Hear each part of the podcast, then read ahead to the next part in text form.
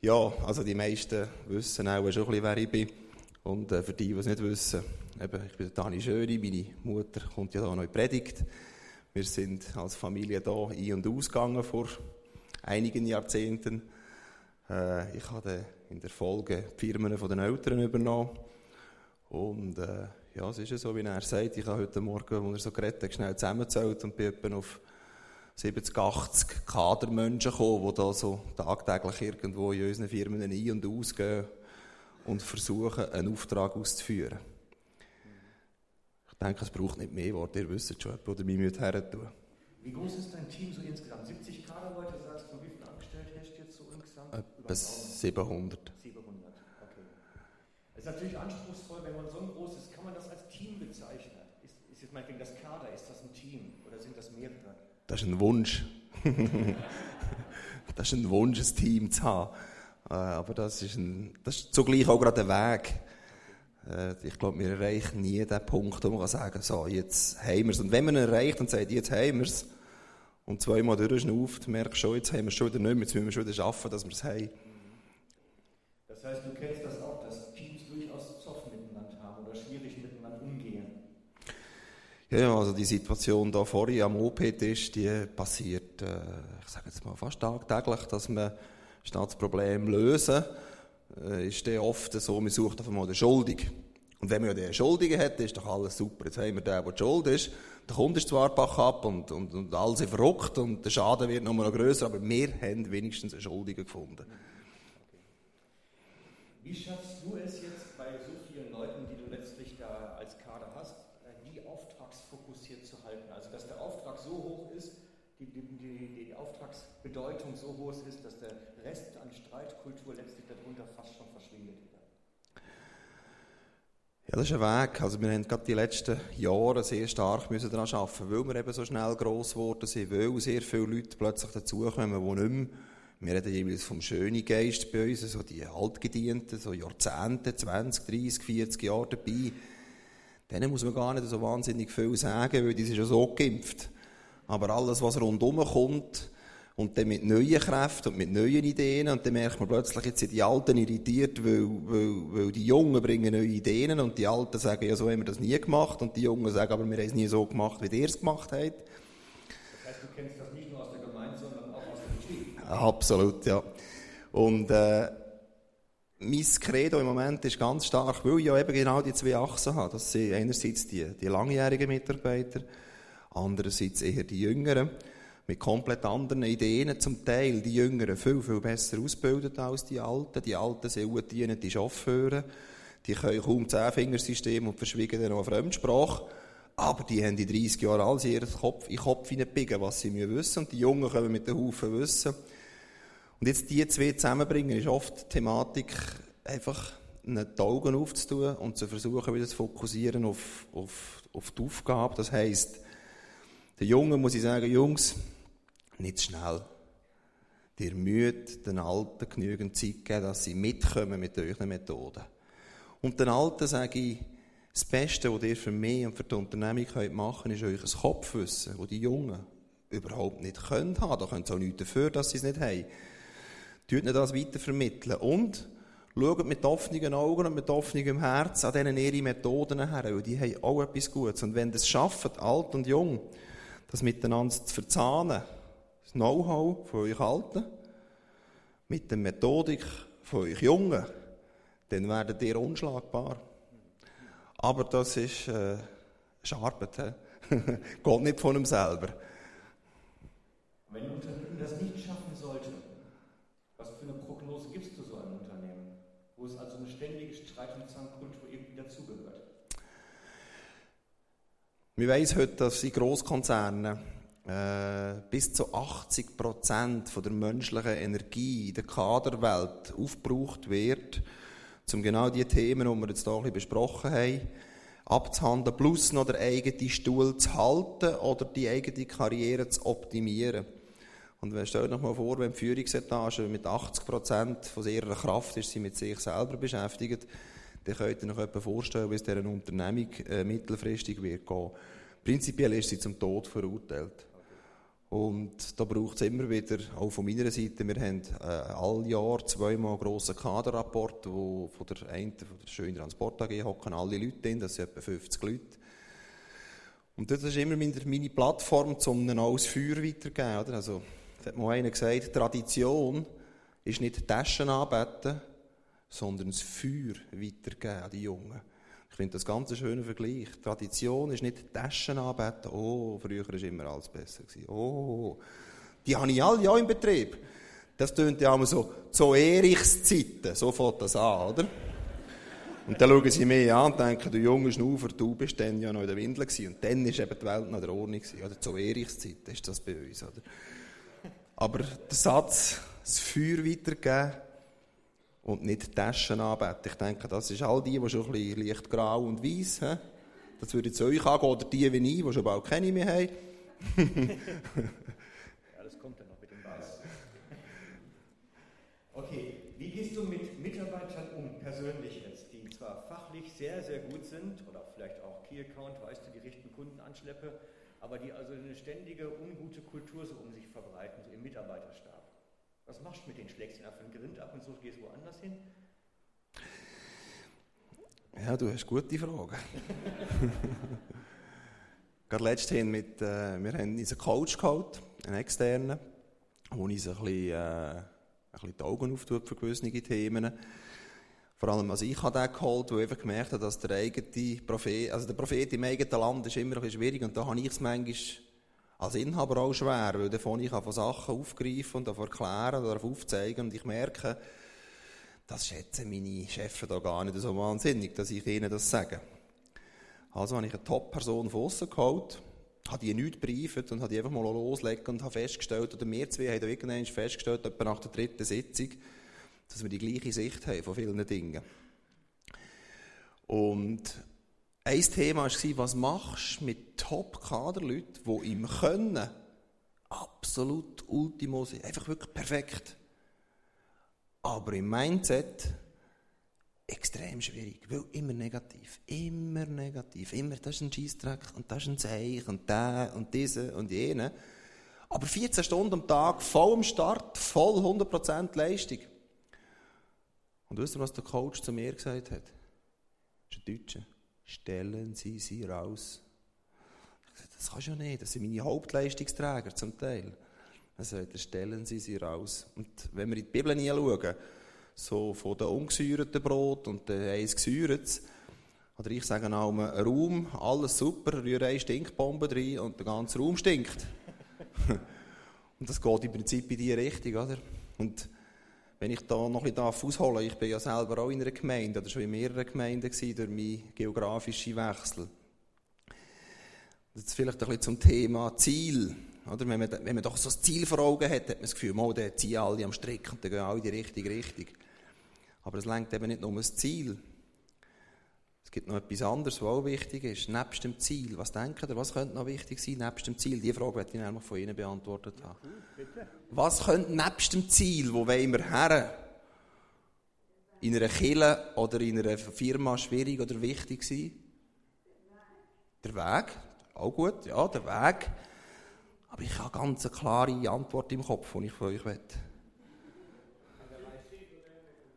Überzeugt sein von dem, was man macht.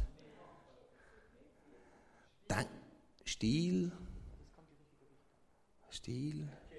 Wertschätzung. Meins ist ganz eine schwarz-weiß Antwort.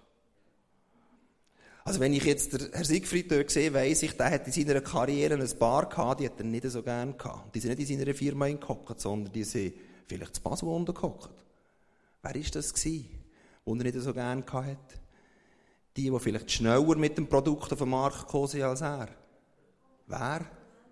Konkurrenz. Und jetzt machen wir es noch krasser. Jetzt sind wir schon im Graubereich mit Konkurrenz. Der Find. Genau. Jetzt sind wir dort angelangt, wo ich her wollte. Das eine ist das Ziel, oder? Also wir haben ein Ziel. Aber wir haben auch einen Find. Oder ich kann finden. Ich habe einen ganzen Haufen finden. Ich habe einen ganzen Haufen finden gemacht. In, meinem, in meinen letzten 20 Jahren. Ihr habt prinzipiell nur einen. Das ist schon mal positiv. Oder ich habe mehrere und ihr habt einen. Das bezweifle ich jetzt stark.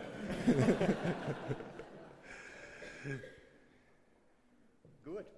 Ähm, also wir können schon noch über den Find reden. Dem Nebengleis.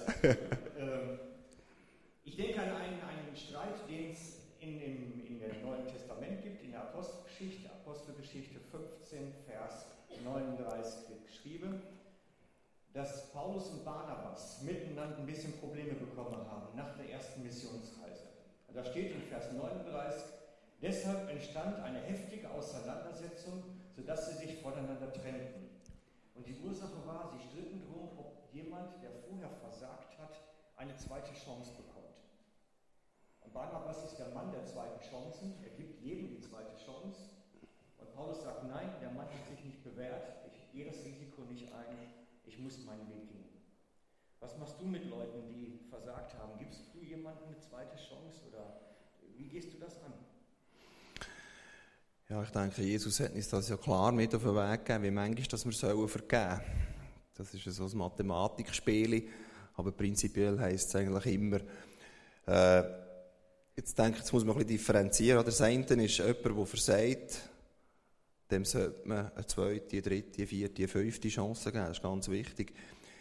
Die Frage ist, wenn es etwas Matchentscheidendes gibt, hier für die Kille, und jetzt geht es darum, dass jemand das Matchentscheidende macht. Und wir wissen, dass der in der Vergangenheit schon zweimal eine Bauchlandung gemacht hat, genauso in matchentscheidenden Situationen. Dann ist es vermutlich nicht sehr clever, dass wir jetzt denjenigen, der zweimal versagt hat, genau auf diese Position vorstellen und sagen, wenn der nicht trifft, dann gehen wir den Bach ab. Das hat aber nichts damit zu tun, dass er nicht wieder eine Chance bekommt. Aber er kommt vielleicht eine Chance über, die in der Wertigkeit ein bisschen tiefer angesetzt ist. Also, vergeben, ja. Chancen geben, auch ja. Aber die Konsequenz kann sein, dass er nicht mehr auf der gleichen Flughöhe ist. Das heisst, bei uns im Kader, Beispiel, gerade so einen Fall vor zwei Wochen, ein Mann, fünf Jahre dabei, der gibt sich alle Mühe, der bringt das Ding nicht auf die Spur. Der bringt es einfach nicht auf die Spur. Jetzt ist das sogar noch Gläubiger. Einer von den ganz wenigen. So. Jetzt müssen wir dem klar machen, sagen, Kollege, auf dieser Flughöhe, wo du da gerade fliegst, ist die Luft absolut zu dünn für dich. Das tut dir nicht gut. Du wirst, wenn du noch lange da oben fliegst, wirst krank. Die Schwierigkeit ist ihm zu sagen, da oben taugst du nicht. Jetzt müssen wir die auf eine tiefere Stufe abnehmen und versuchen, ob du dort mit ein bisschen dickerer Luft wieder wohl bist und wieder kannst richtig fliegen. Und das ist die Schwierigkeit, oder? Ist er jetzt eingeschnappt und sagt sowieso alles die Firma und der und das und dieses und jenes. Meistens reagieren sie ja so. Und dann wird es schwierig. Dann kommt in der Regel, dass man dann auseinandergeht, oder? Aber prinzipiell vergeben, neue Chance geben, aber vielleicht eine Chance auf tieferem Niveau. Und das ist das, was der Paulus da sagt. Das ist matchentscheidend, die Reise. Ich kann nicht einen dabei haben, wo ich mich nicht darauf verlassen kann. Okay. Wie, was hältst du denn jetzt einer Gemeinde, die einen sehr freiwilligen Mitarbeiterstab hat und wo es immer daran klemmt, dass man vorwärts kommt eigentlich? Und das ist ähnlich wie bei uns. Uns ist ja auch freiwillig. Ja, du bist ja selber Gemeindeleitungsmitglied, du bist ja voll integriert. Ja, das ist auch, auch, in der Firma ist es freiwillig. Wir haben einen absoluten Arbeitnehmermarkt. Das müssen wir einfach klar sehen. Jeder, der will, kann gehen und kommt eine Stelle über. Insofern, man hat immer das Gefühl, ja, Kirchen und Firma, das kann man überhaupt nicht miteinander vergleichen. Ich denke, es hat einen Haufen Parallelen. Äh, was ist deine Frage? Sag noch einmal. Die habe ich ja, jetzt, aus ausblendet. Sichtweise jetzt, wenn du solche Konstellationen hast, was ist, was ist gemeint, was ist Betrieb? Ähnelt sich das irgendwie mit der ganzen Kultur? In der Gemeinde sind sie freiwillig. Die können sagen, oh, es stinkt mir hier, jetzt okay. gehe ich in die nächste Gemeinde. Und im Betrieb denkt man, ja gut, die haben einen Arbeitsvertrag, da kann man sich darauf verlassen, das läuft zumindest erst einmal. Sie haben einen Arbeitsvertrag und wenn sie gehen, dann gehen sie innerhalb von einer klar geregelten Frist und da fehlen sie einfach am Sonntagmorgen. Das ist der Unterschied. Oder? Ja gut, ich meine, die Leute einfach Sonntagsmorgen kommen, haben wir auch nicht so viel. Du selber. Ja, wie kann man die Leute mit auf den Weg nehmen? Ob sie jetzt freiwillig sind oder mit einem Angestelltenverhältnis. Die Zeiten von, von der Diktatur, die sind ja im Unternehmertum durch. Es war früher einfacher. Gewesen. Früher bist du vorgestanden und gesagt, Mann, so. Und dann sind die gelaufen. Heute ist es vorbei. Wenn du vorstehst und sagst, so, dann sagen, dann geht die Diskussion da wie am OB-Tisch los, oder? Also wir müssen heute auch im Führungsstil die Leute eigentlich überzeugen, wir müssen gewinnen, wir müssen versuchen, mit dir zu nehmen. Und da möchte ich vielleicht auf ein Thema kommen, wo, wo ich auch in den Firmen immer beobachte. Es hat mal einer gesagt, jetzt rede ich ein bisschen über den Satan, der Satan ist bei Übergewicht. Du machst auch nicht einfach am Morgen mit 20 Kilo Übergewicht auf. Sondern das ist so schön häppchenweise, kommt das so ein bisschen. Peu à peu, oder? Und die ganze Führungsthematik, ob jetzt freiwillig oder angestellt, geht in die Richtung, wir haben sehr schnell ein paar Kritiker.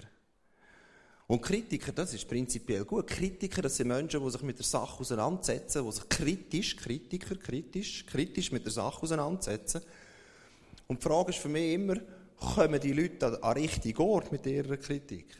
Also wenn ein Chauffeur ein Problem hat, der sagt, der Disponent, der macht einfach immer das und das und das falsch. Wenn der zum Transportleiter läuft und sagt, schau jetzt mal da, schau das mal an, wie siehst du das? So, dann ist das gute Kritik. Mit der können wir etwas anfangen. Läuft er aber in den Chauffeurraum raus, wo 15 Kollegen sind, und dort lädt er mal so richtig los, was das für ein Scheissbuden ist, wenn er da schafft, dann ist das schlechte Kritik. Und die Leute zusammenbringen, heisst auch eine gute Kritikkultur zu generieren. Und man sagt, es ist gut, wenn du dich mit uns auseinandersetzt. Es ist gut, wenn du kritische Sachen hast. Aber gang mit deiner Kritik an den richtigen Ort. Ja, ich war. Ich, ich bin prinzipiell einer, der sagt, ich gehöre nicht in eine Gemeindeleitung, weil ich äh, prinzipiell stark bin für so ein Gremium. Weil ich bin mir gewöhnt, als Unternehmer relativ stark zu sagen, da gehen wir. Und dann muss ich meine Leute überzeugen, dass das richtig ist. Ich bin ein Jahr in einer Gemeindeleitung gehockt, äh, weil es einfach gekriselt hat, weil es wirklich schwierig war.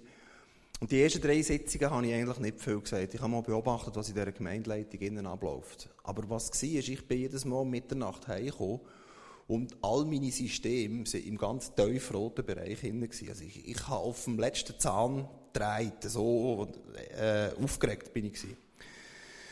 Und in der vierten Sitzung haben wir haben alle eine Aufgabe gehabt, für ein Projekt etwas vorzubereiten, eine Idee vorzubereiten. Und einer hat das gemacht.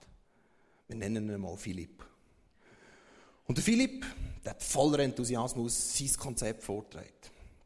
Und ich habe die Runde geschaut und gesehen, okay, Hans geht der Rollladen runter, am Kurt geht er jetzt auch gerade runter. Und die anderen drei, die haben so da, als hätten sie selber auch ein Konzept, aber weil sie so gut ist, sagen sie lieber nichts. Mit Fakt ist, es hat nur einen vorbereitet. Der Philipp war fertig und dann war mal lang ruhig.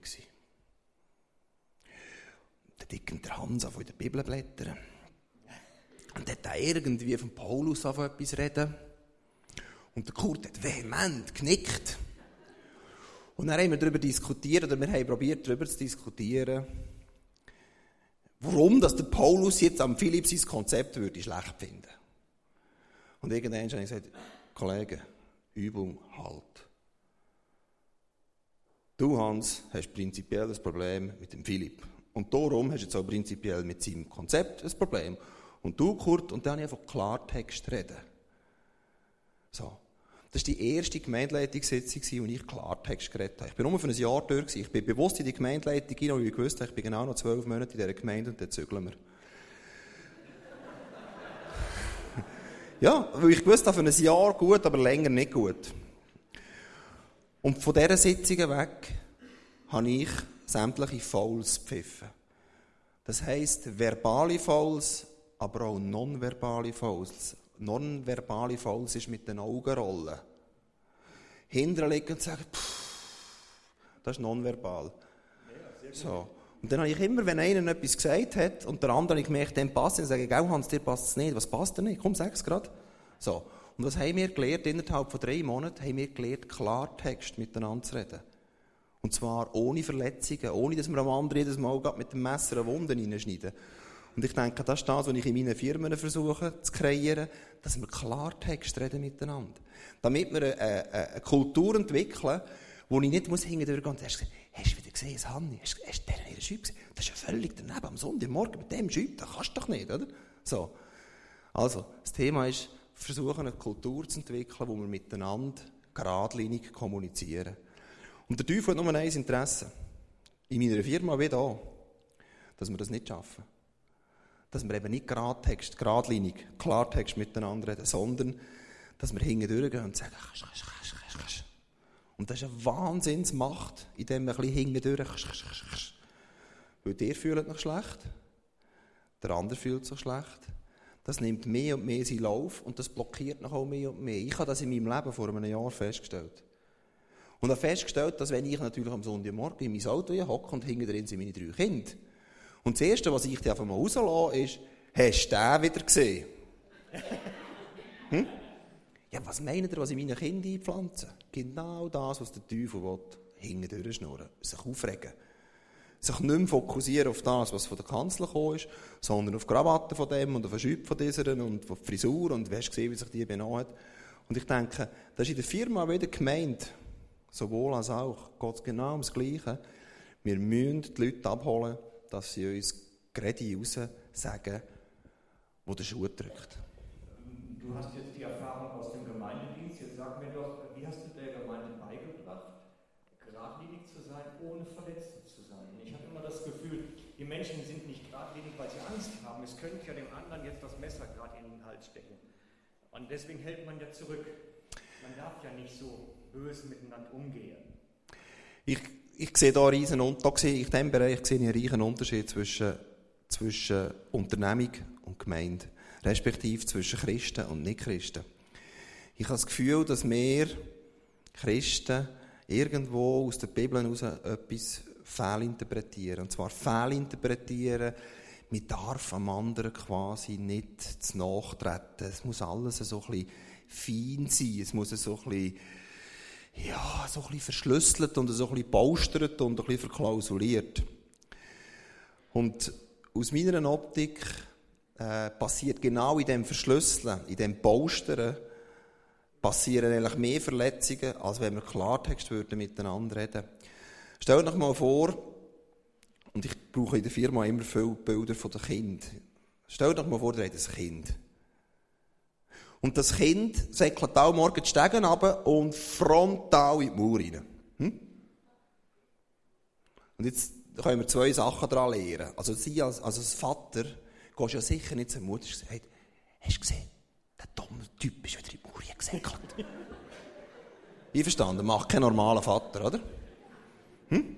Aber an den Kind könnt ihr ganz viel lernen. All die, die Kinder haben, dort, dort liegt ganz viel drin. Das Zweite ist, der geht zum Sohn und sagt, Nils, hoi Nils, weisst, du solltest ein bisschen feiner die Stegen ablaufen. Und dann probier doch mal, weisst, der Paulus hat das auch geschrieben in der Bibel, dann probier doch mal, dass du rechtzeitig in, nein, das ist Kaffee, oder? Dann steht für den Bub her und sagt, Kollege, du kannst dort die Stege nicht absäckeln, die Mauer, die ist zu nach. Und das sagt er ihm so lange, bis er es nicht macht. Und das ist ganz ein einfaches Beispiel, aber wenn wir nachher in der Gemeinde zusammen sind, dann wird das plötzlich viel, viel schwieriger. Ich könnte mir zum Beispiel gut vorstellen, durch das Auto, die eine hat das gestört. Was hat das Auto in einem Gottesdienstsaal innen zu tun? Was mache ich jetzt mit dieser, mit dieser Idee? Das ist die eine Möglichkeit. Oder, ja, aber in der Bibel, wenn wir doch lesen, dann steht doch und da von den Götzen und zum Beispiel, oder? Hm? Nein, geht her und sagt, für mich ist das störend aus dem und dem Grund. Komplett ein logischer, sachlicher Prozess. Und das ist das, was wir in der, in der Geschäftswelt sicher besser können als Christen. Weil wir irgendwie weniger Scheu haben, am anderen zu nachzutreten. Wir stehen klar her und sagen, zack, meine Kaderleute, im Vier-Augen-Gespräch, ich stelle doch nicht vor, was ich da zu hören bekomme zum Teil. Sie sagen, ja, aber hey, dort und dort, das und das, das kannst du nicht so machen. Da hast du gerade Boden gemacht mit deiner Antwort oder mit deiner, mit deiner Art. So reden wir miteinander. Und so kommen wir auch weiter. Das Fairste ist, wenn einer morgen mit einem offenen Hosenschlitz hier laufen und sagt, du Hans, die Hosenschlitz ist offen. Ja, aber schon dort haben wir Mühe. Aber das ist das Fairste. Und wenn einer Mundgeruch hat, dann vielleicht sagen, du Kollege, ich habe Fishermans, ich denke, das wäre etwas, was für dich auf die Dauer ideal wäre. Weil mit dir reden ist sehr ermüdend, weil du hast enorme Dämpfe. So. Ja, die lachen jetzt auch, aber ihr alle habt brutal Mühe, das zu praktizieren, bin ich überzeugt. Weil wir sind irgendwie, haben wir das Gefühl, wir dürfen nicht. Leset mal die Passagen, wo Jesus den Tempel aufgeräumt hat. Leset die mal ganz genau. Und das finde ich so spannend an dem Mann. Auf der einen Seite alles in grosser Liebe, extrem viel Gnade. Aber der Mann, wenn es hätte müssen sein, hat der Klartext geredet, ohne Ende. All seine, also dort im Tempel ist er mit der Geisel durch und hat ziemlich Tabula Rasa gemacht. Schaut mal, wenn er mit seinen Jüngern redet. Ihr Kleingläubigen, gerade raus. Also der tut nicht fünf Minuten das Thema Kleinglauben umschiffen und postern und, und nein, er sagt einfach, ihr seid kleingläubig. Und das haben wir, glaube ich, ein bisschen verlehrt in der Gemeinde, miteinander klar zu reden. Liebevoll klar zu reden. Liebevoll klar. Ja, die Kombination ist schon richtig. Genau, sonst gibt es Wunden. Genau. Okay, jetzt aus deiner Sichtweise, jetzt, wir haben so die Thematik mit der Auftragszentriertheit. Möchtest du uns vielleicht noch irgendwie so das Wort zum Sonntag sagen? Irgendwas, was du sagst, das möchte ich jetzt Mhm. unbedingt mal euch weitergeben. Auftrag. Also ich denke, einerseits, schon beim Auftrag könnten wir ja unterschiedliche äh, Gesichtspunkte haben. Die einen hocken da rein, weil sie sagen, ich will einfach in den Himmel kommen. Das ist ja so der Minimalist im Glauben, würde ich mal sagen. Der sagt, ich, Himmel. Basta. So längt es für mich. Ich glaube, Jesus hat uns einen klaren Auftrag gegeben, den wissen ihr vermutlich alle. Wer will, den, wer will sagen? Jemand will den sicher sagen. Wer sagt ihn? Einfach los, kommt spontan. Geht hin, hat jemand angefangen hinten und macht, also beide Stimmen, stimmen alle drei, geht hin und macht zu Jünger aller Welt. Hä? Gut, Missionsauftrag. Und ich denke, das ist der Job, den wir gefasst haben. Und der ist nicht am Sonntag am Morgen da für eine Stunde, sondern der geht 24 Stunden am Tag, sieben Tage in der Woche und 365 Tage im Jahr. Geht hin. Und das längt nicht, dass wir hier innen höckeln am Sonntag am Morgen und sagen, Frank hat eine gute Predigt oder wir gehen raus und sagen, oder? Das funktioniert nicht. Geht hin, macht etwas, setzt euch in Bewegung. Definiert zusammen ein Ziel als Gemeinde. Gruppen in unseren Unternehmungen, die sich schwer tun, irgendwie etwas auf die zu bringen, die nehmen wir raus und versuchen mit denen zu thematisieren, was ist das Ziel, wo wollen wir her. Und dann reden wir noch ganz stark über unsere Feinde. Wer ist in dieser Aktion unser Feind? Und was für Massnahmen wird der planen, wenn wir uns auf den Weg machen? Weil der wird ja Massnahmen planen. Der, schaut nicht, also der, der Planzer schaut mir nicht einfach stillschweigend zu, wenn in einem kommt nach dem anderen abraumen. Der schießt zurück. So. Und wenn ihr ehrlich da auf, auf, auf einen Weg macht und sagt, unser Ziel ist, dass da die leeren Stühle am 30.06.2014 voll sind und wir sie am Stühle tragen, dann wird euch ein Feind etwas gegen euch unternehmen. Und das Schönste, was euch passieren kann, ist, wenn euch der Feind angreift. Wisst ihr warum? Dann seid ihr unterwegs. Wenn der Feind euch angreift, dann seid ihr ihm nicht gleich. In dem Moment, wo ihr keine Angriffe mehr habt, dann könnt ihr eigentlich das Kreuz aufstellen für, als Symbol, dass eure Gemeinde tot ist. Wenn ihr aber angegriffen werdet, dann hat einer etwas gegen euch. Und das spüre ich an meinem eigenen Leib. Je mehr dass ich rausstehe, je mehr dass ich über den Glauben rede, je mehr dass ich solche Sachen mache wie hier, je mehr wird gegen mich geschossen. Wir haben zwei Herrschaften auf dieser Welt. Es ist nicht einfach nur Ziel und jetzt marschieren wir. Die werden Gegenwind haben. Und das ist eigentlich die grösste Qualifikation für eine Gemeinde, wenn sie Gegenwind hat. Dann passiert noch etwas, dann ist noch etwas im Gang. Und äh, ich wünsche euch, dass ihr ein Ziel habt. Ich wünsche euch, dass ihr klare Kommunikation könnt pflegen untereinander, noch klarer. Und dass ihr versteht, von wo kommt auch der Feind. Und dass ihr auch davon versteht, dass zum Beispiel der dass das das bisschen Übergewicht ist, und der Feind jetzt gerade ansetzt. Bö an Bö. Also, feine Antennen haben für, für einen Gegner. He?